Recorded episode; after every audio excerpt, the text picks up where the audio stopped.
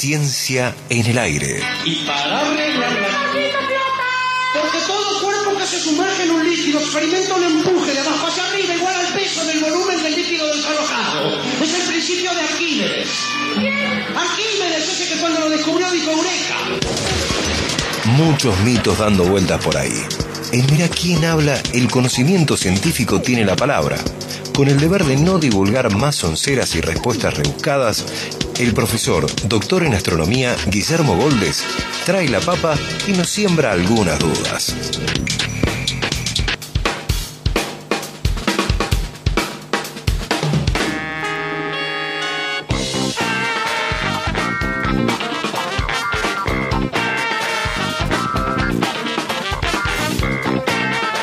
Profesor eh, Guillermo Golde, ¿cómo estás, profe? Bienvenido. Excelente, ¿Todo ¿cómo bien? andan ustedes? ¿Qué tal, Guillermo? ¿Cómo estáis? Muy bien, muy bien. ¿Por qué el castigo? ¿Cómo estáis muy bien, vosotros? muy bien. Soy uno solo. Ah, Soy pero uno- no, tenés varias personalidades. Ah, bueno. Sí, sí. Sí, sí, todos tenemos algo Sí, de eso, ¿no? sí, es un de- Muy bien, muy bien. desdoblamiento de ¿Ustedes qué dicen? Muy bien, esperando. Un poco alguna- Sí, ¿no? sí, la verdad. Sí, sin ser Alertado. eh, tremendista, ni Sí, alarmista, ni mucho menos. Sí, pero eh, saber que anda suelto un asesino de planetas es un tema, ¿no? Título ahora, TN. Detectan un asesino de planetas que representa un riesgo para la torre, para la Tierra. Para la torre. Pobre Y bueno, la torre, Sosa. la torre vive en Diego La Torre y Janina viven en la Tierra. que- Astrónomos han avistado una nueva amenaza potencial para el planeta. Sin- Potencial. Sin, embargo, dice, sin no hay embargo, que no lo es. Sin embargo, no hay que preocuparse Eh, de inmediato. Eso no decía el Oh, título. Claro. Qué decepción. Es la última frase donde dice... Pasarán muchas generaciones antes de que represente un peligro Ufa. real. Yo estaba preparando mi última cena, me estaba despidiendo. Estamos acomodando en el sótano Re todas las. Las latas de leche condensada. paraguas. Sí, en el sótano ya te preparado Interesa- todo. asesino de planetas. Es buenísimo el O sea término. que están vivos los Ajá. planetas. Todos los planetas están vivos. Primera, Bueno, primera novedad. mucha- mucha- hay vida en todos. novedad. Hay vida en todos ellos. Bueno. Usted no la sepa ver. Va- claro, debe ser porque el- el- el- ¿Eh? por la presbicia. bueno, en fin. ¿Qué hay? ¿Qué hay de cierto en esto? Nada, profesor? absolutamente nada. nada. Ah, es más, si qué lee esa misma nota en la, en la Sí. última línea, Sí. dice que eso va a cruzar la órbita de la Tierra cuando la Tierra esté del otro lado. De O sea, órbita, dentro o de- sea, lejos, lejos, lejos. Siglos y lejos. siglos y No, siglos. ¿Eh? No. Va a cruzar la órbita de la Tierra cuando la Tierra esté del otro lado, Ujú. o sea, a seis meses de su trayectoria por eso, por ese lado. Sí. No pasa nada. Eh, estoy cuando- muy contento Sí. ¿Por qué? Porque después de, bastante tiempo de trabajar para rehabilitar un, un viejo programa extensionista que teníamos la FAMAF y el municipio de Córdoba, vamos Córdoba, ¡Viva Córdoba, carajo!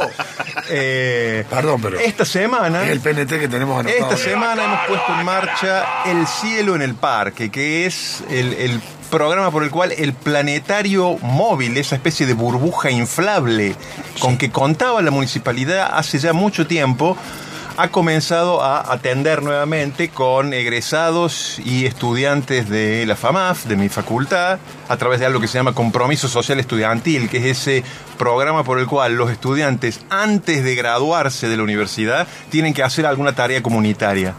¿Sí? Eso es obligatorio en Bien, principio. Y bueno, hemos puesto de nuevo en marcha este programa. Estamos en el Parque Educativo Sur de la municipalidad, que dicho sea de paso, yo no sé si ustedes conocen los parques educativos, hay cinco en distintos lugares periféricos de la ciudad. Hay uno cerca de Villa Allende, en el cual vamos a estar próximamente, Bien. ya les daré la fecha.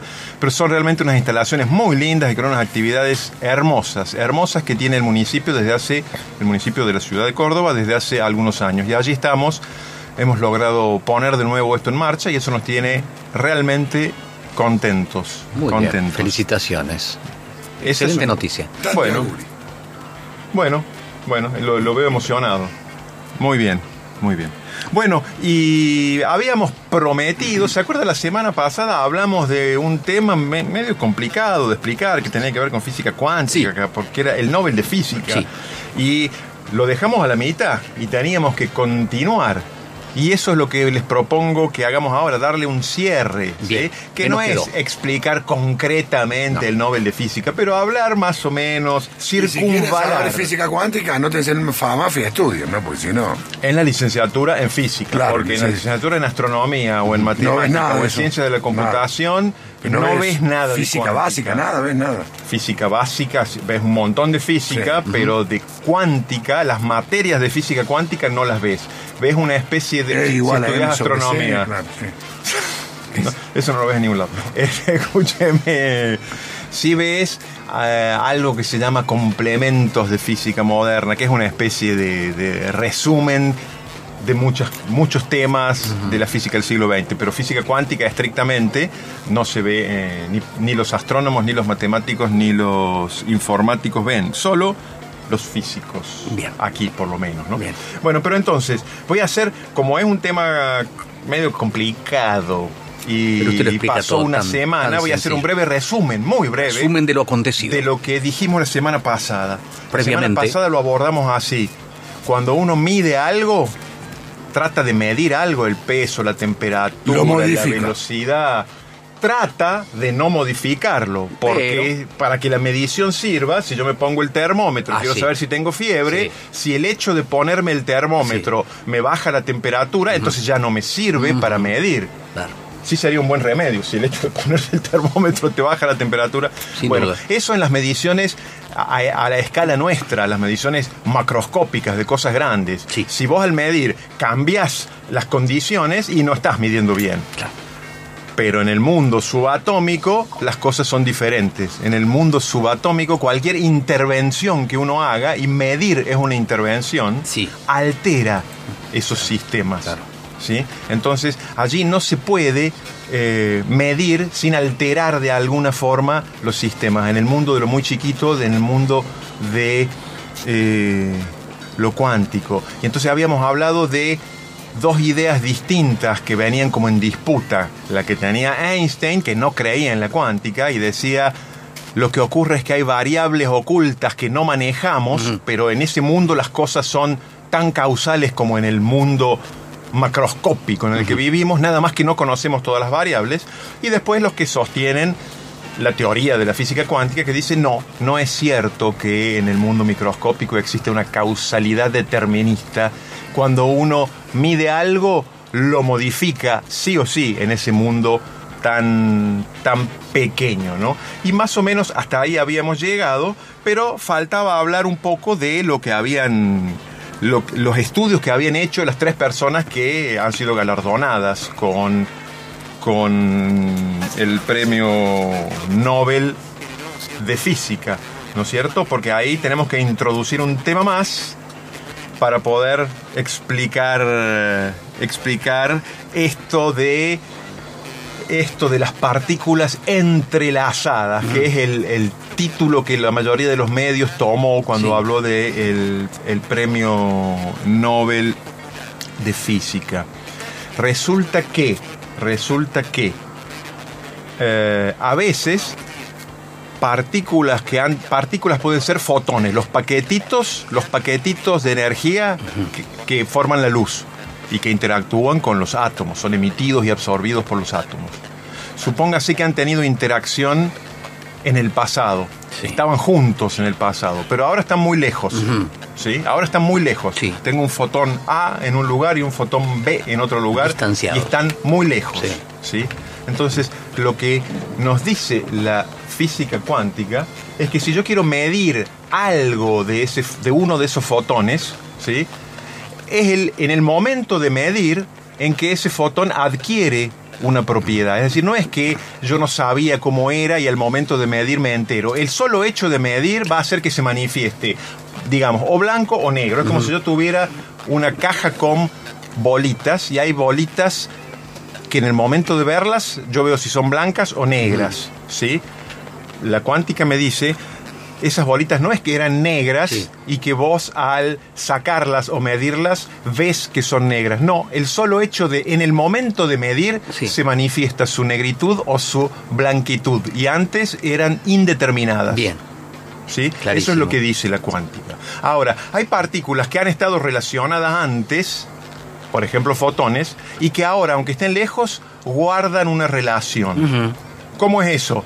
Que si yo mido una de esas partículas y me da que es blanca, automáticamente sé que la partícula compañera entrelazada, aunque esté muy lejos, Sí. en ese mismo momento, si alguien la mira, es negra. Ah, fíjate. ¿Sí?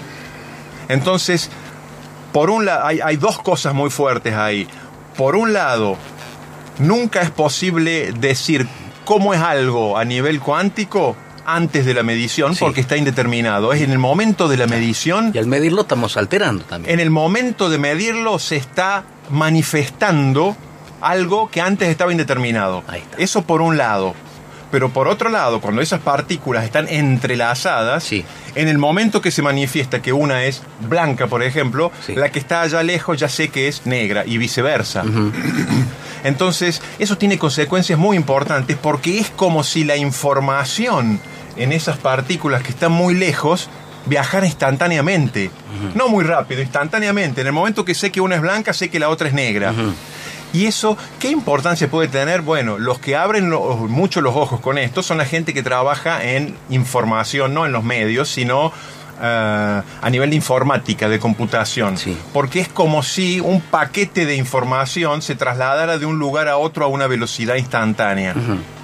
Entonces, habrán oído hablar a veces, yo también he oído ¿No hablar me puedo sin saber teletransportar a través de la física se habla de la teletransportación en ese sentido, de información. No de que. No como el señor Spock en el Viaje a las Estrellas, que ahí lo veía en el monitor de abajo recién. Ah, sí. Sí. Eh, Sí, ¿no lo vio usted? sí, teletransportarse. Y se Como desmaterializaba y Jeff se Goldblum en La. Mosca. ¿Se acuerda Sí, de la película claro, de La tenía la mala suerte de que se le metió una mosca Se le en el metió un mismo insecto aparato. y la alteró. Bueno. Y la alteró, este, sí. Bueno, no en ese sentido, dice usted. No en el sentido de usaba espirales.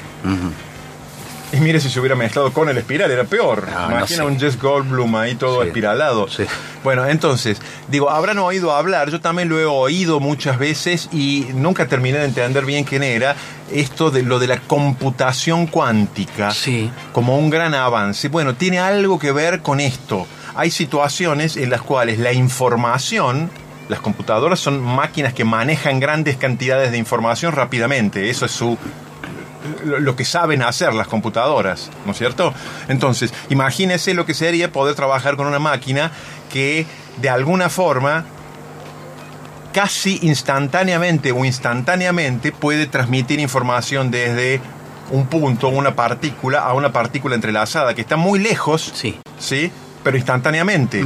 Eso sería algo maravilloso, que no tuviera que viajar la información por un cable o por una fibra óptica, ¿sí? Entonces, por ese lado vienen las grandes esperanzas de esto, de, esta, de este premio Nobel de Física que confirma los postulados de la física cuántica, diciéndonos la física cuántica, lo que pasa en la materia y la energía a los niveles bien íntimos, bien chiquitos, niveles atómicos y subatómicos, es esencialmente distinto a lo que estamos acostumbrados a ver en la física eh, que, que regula los intercambios de los cuerpos grandes, como los nuestros, o más grandes, como los planetas, o los asteroides asesinos, o lo que usted quiera.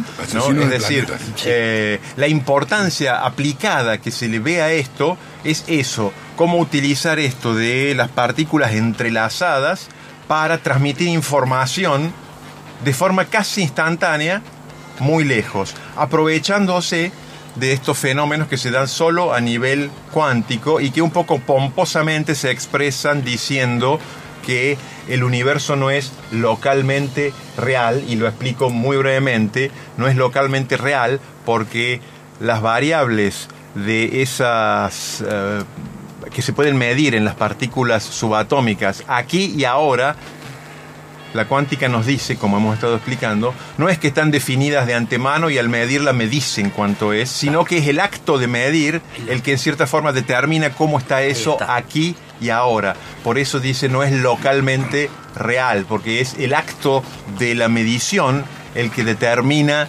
el estado que nosotros vemos. El estado que nosotros vemos. Exacto. Por supuesto, eso funciona a nivel cuántico y al nivel de eh, las calles, los autos, etcétera, lo que funciona es la física clásica y las cosas son medibles y las mediciones en física clásica, si son buenas, no afectan o afectan mínimamente el estado de los sistemas que uno quiere medir y por eso uno confía en la balanza, uno confía en el termómetro, uno confía en los cinemómetros, lo- esos radares que utiliza la caminera, uno confía y no Tiene tanto, que estar ¿no es homologado. Tiene, un par que de estar homologado. para estar homologado que se supone lo hace más confiable. Pero sí, pero también está el operador a saber si te apuntó a vos en ese momento, Exactamente, ¿no es cierto? exactamente. Sí, bueno, no es tan confiable como una balanza, un termómetro clínico o tantos otros instrumentos de medición en los cuales muchas veces confiamos nuestras vidas todo el tiempo.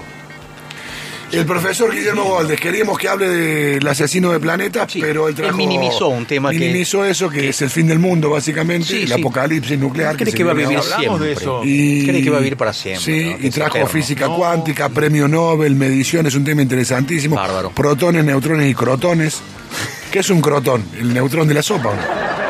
Ah, serían crutones, muy bien, muy Sí, bien. Muy ¿No te gusta la sopa con crotones? Me encanta, me encanta, crutones. Así que en otros países del mundo te lo venden ya hecho. No tenés que hacer, porque si no, vos lo podés hacer. Ey, con la tostada. con- En la tostada, cortada chiquitita, le pongo una gotita de oliva si querés, o un poquito, untarla con un poquito de ajo. Muchas cosas, podés- manteca si querés también. Bueno, si quieres, Pero le- no hay nada más cómodo que comprar la leche. En otro Como- país te, te, te venden una bolsita de, de, bueno, croutons, porque en realidad es francés, es cierto. Sí, sí. Croutons. Croutons. Y no vale nada, yo no vale nada este tipo, ¿qué es eso? Le Perdón. Crouton. Es pan- en realidad es pan viejo. Es pan viejo tostado, No, no, chiquitito. eso no te lo y compro, tiene algún, y, y está saborizado con nada, algo le ponen, qué sé yo. ¿Por qué no le ponen pan viejo en la el bolsa? sobre- claro, Claro. imagínese pan, pan viejo El tostado. envoltorio, pan viejo. Pan viejo A ver si te lo como. No, le ponen crouton. Crouton. Crouton. Pero lo rico que Es muy rico. Sopa. riquísimo. ¿Con ajo dijiste? Yo cuando lo hago yo, yo, yo agarro la tostada entera, le pongo un poquito frotás de, lo, lo froto un poquito con el ajo y una gotita de oliva. Y después lo corto en, cuadradito, eh, parecido a lo, yo le digo crotones, disculpame, en cordobés básico de crotones. No ¿Querés nada- sopa no con nada que crotones? no quede rico frotándolo con ajo. Ah, cierto. Hasta los postres, Bueno, le digo. hasta sí, los señor, postres. tomamos la palabra. Eh, y como veo que está muy compungido, Sí. yo quizás les proponga hablar de este tema de, del los asesino crotones, más adelante. Pero que sea antes del si apocalipsis, es que por estamos favor. vivos Es por la eso. semana próxima, ¿Qué ¿no es te, está desviando la atención? ¿Les Bueno, eh, Planetas todo. Asesinos y The Walking Dead, próxima semana con el profe Guille. Con los crutones. Con los crutones. Crutones asesinos. Walking Dead, crutones asesinos. Killer 12:33 crutones. en la República Argentina. Mira quién habla.